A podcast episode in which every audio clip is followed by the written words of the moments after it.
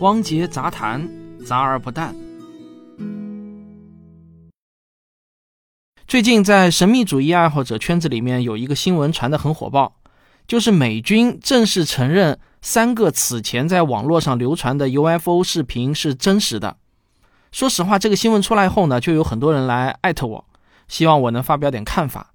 但是啊，他们都被我有点不太礼貌的回绝了，因为我觉得这又不是什么科学新闻。你们听了我那么多年的节目，应该知道，一般来说，我只会对两类新闻做解读或者评论。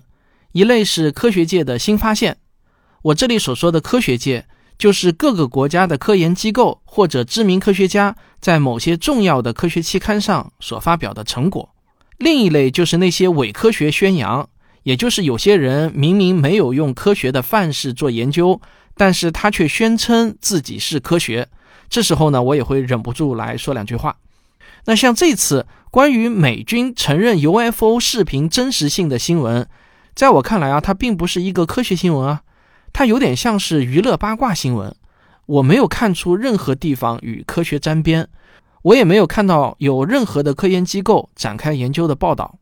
另外呢，好像呢，它也谈不上是伪科学。神秘主义爱好者谈论的呢，是他们自己的一种价值观。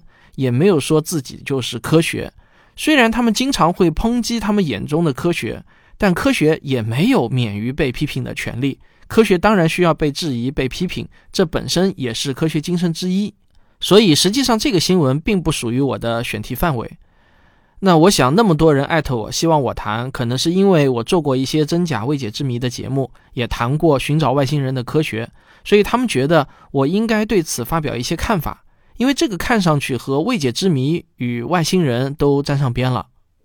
既然还是有那么多人对此有一些小小的误解，那我今天就趁此机会再补充说明一下我做科普节目的一些基本的范式。我的所有节目啊，不管是讲科学史还是讲科学知识，基本上可以概括为：一是筛选信源可靠的第一手资料供大家参考；二是把比较晦涩枯燥的对科学知识的描述。用一种通俗生动的方式转述给大家，让大家接受起来没有那么累。三呢是用逻辑和实证的方法破除一些常见的伪科学谣言。四呢是偶尔谈一点我个人的感想和浅见。所以呢，即便是我讲未解之谜或者外星人的节目，也都逃不开上面这四点。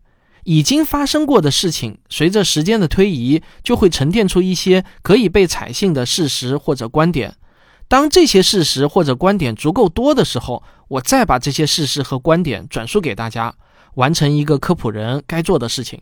那像这次美军承认 UFO 视频真实性的新闻啊，是一件正在发生的事件，能够确认的事实很少，而能采信的观点又几乎没有，所以呢，我觉得很难做一期客观严谨的节目。这种事件呢，一般都要等到过个一年后，等尘埃落定了，我再用回顾的方式，把整个事件中有信源的事实和有论据的观点整合起来告诉大家。但是如果今天一定要谈的话呢，那我也就不得不谈几点。目前来说啊，关于这次新闻事件，我只有几点是需要告诉大家的。第一，看到很多神秘主义爱好者的谈论，我发现啊，还是有很多人无法正确理解英文中的。UFO 的含义，比如美军的发言人在接受采访时强调说：“我们无法确定它是不是一个 UFO。”那我看到就有人调侃说：“啊，这位发言人说的有问题。UFO 本来就是我们不知道它是什么东西，所以我们才叫它 UFO。但这位发言人却说我们不知道它是什么东西，我无法确定它是不是 UFO。这种说话显得太奇怪了。我想啊。”这位评论人啊，就是没有正确理解英文中的 object 的含义，所以呢，他才会觉得奇怪。实际上，UFO 中的 O object 它是特指一个有质量的实体，而美军发言人的话呢是非常严谨的，一点都不奇怪。他的意思是啊，我们无法肯定这个东西是不是一个有质量的实体，所以呢，这位美军发言人就说啊。这次视频中的东西称为 UFO 是不恰当的，恰当的说法应该是 UAP，翻译过来呢就是不明大气现象的意思。因为大气现象是过去 UFO 目击报告中最常见的一种。听我讲过坎顿报告的人都知道啊，科学家们在详细调查了上万件 UFO 目击报告后，发现其中很大一部分都是把一些大气中的光学现象当成了飞碟。因此呢，美军发言人说，这次的视频准确的定义是 UAP。说的再通俗一点，就是我们目前不能排除它其实是一种大气光学现象的可能。这种发言和观点都是经过深思熟虑的。是非常客观严谨的表达。不过，我看到有一个视频中，某个神秘主义爱好者呢，就用揶揄的口气说：“啊，那位美军发言人说这是一种不明天气状况。”他把不明大气现象愣是给翻译成了不明天气状况，其实呢，就是在调侃美军发言人很傻很天真。但是，到底谁才是真的天真呢？至少在我看来是反过来的。第二。有很多神秘主义爱好者把这次新闻说成是爆炸性的新闻，又说是有史以来美国政府首次承认 UFO 的真实性。我觉得作为一个神秘主义爱好者啊，不应该这么健忘。如果你们真的喜欢这类新闻，应该知道这次新闻与以往的一些新闻相比，真的不算是什么爆炸性的新闻了。比如，二零一七年十二月十六日，《纽约时报》以及随后美国的各大媒体都报道了。在每年六亿美元的国防部预算中，有两千两百万是保密的，它用于了一个被称为“航空航天威胁先进识别计划”的项目。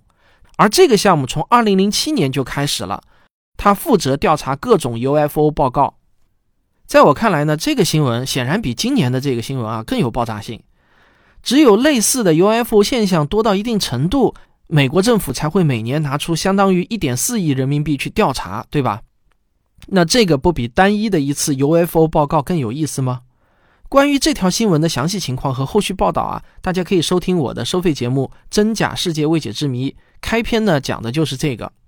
再比如啊，二零一六年元旦这一天，智利的官方机构智利异常航空现象研究委员会向全世界公开了一段 UFO 视频，这可是国家机构正式主动公布 UFO 视频，因为智利。用举国之力用了两年也没能解释一段军机拍摄到的不明飞行物的视频，所以呢，他们就干脆公布出来，想震撼一下全世界。结果呢，只过了十天左右，就被全世界的网友以接力的形式把这段视频破解了个底朝天。凡是看完他们破解全过程的人，没有不幸福的。关于这个故事啊，也在我的收费节目《真假世界未解之谜》中详细讲到了。第三。到目前为止，关于这次新闻可以值得一说的东西，除了以上两点，真的就没有更多的了。各种民间人士的评论，大家想看呢，也都可以去看。但是作为我来说啊，我不会非常认真的对待这些观点，也不可能转述给大家听，因为他们都还没有办法入选我转述的标准。我还是想送给大家那句话：事实需要信源，观点需要论据。听到任何人发表任何评论，你都用这句话。审视他讲的东西，就是追问两个问题：你说的有没有可靠的信源？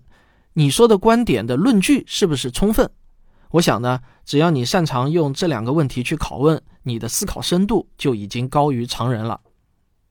第四，这次得到确认的三段 U I P 视频，或许用不了多久呢，就会被破解，也或许啊，一直就破解不了。那即便破解不了，大家也不要以为就有多么的爆炸性。其实早在上世纪，美国政府资助的著名的坎顿报告中就提到了很多起未破解但又确认真实性的 UFO 目击报告。但是也请不要把 UFO 或者 UAP 和外星人强行绑定在一起。主张外星人的人呢，是需要给出进一步的证据的。但是如果要求别人拿出不是外星人的证据，否则呢他就咬定是外星人，这在逻辑上呢就是叫做耍流氓了。